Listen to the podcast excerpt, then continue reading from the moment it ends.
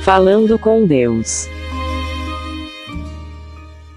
Falando com Deus desta quarta-feira da 14ª semana do tempo comum está em Mateus 10, versículos do 1 ao 7.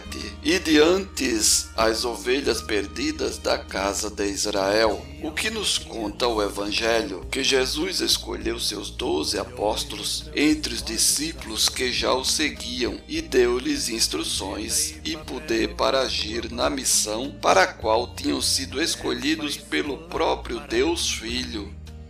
As suas ordens eram expressas para irem primeiro aos filhos de Israel que estavam perdidos e que ainda não tinham compreendido que o Messias já se encontrava no meio deles. O que nos ensina o Evangelho? Que Jesus escolhe os que ele quer para enviar em missão. Esta é uma verdade.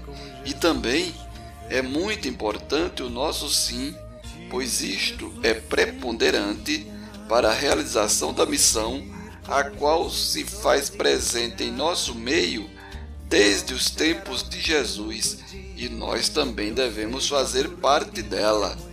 Portanto, estejamos atentos e aptos ao chamado de Jesus, pois muitos serão chamados e poucos escolhidos. O que devemos fazer a partir do Evangelho? dar o nosso sim sem pestanejar, mesmo tendo a compreensão de que a missão para a qual estamos sendo enviados não será fácil.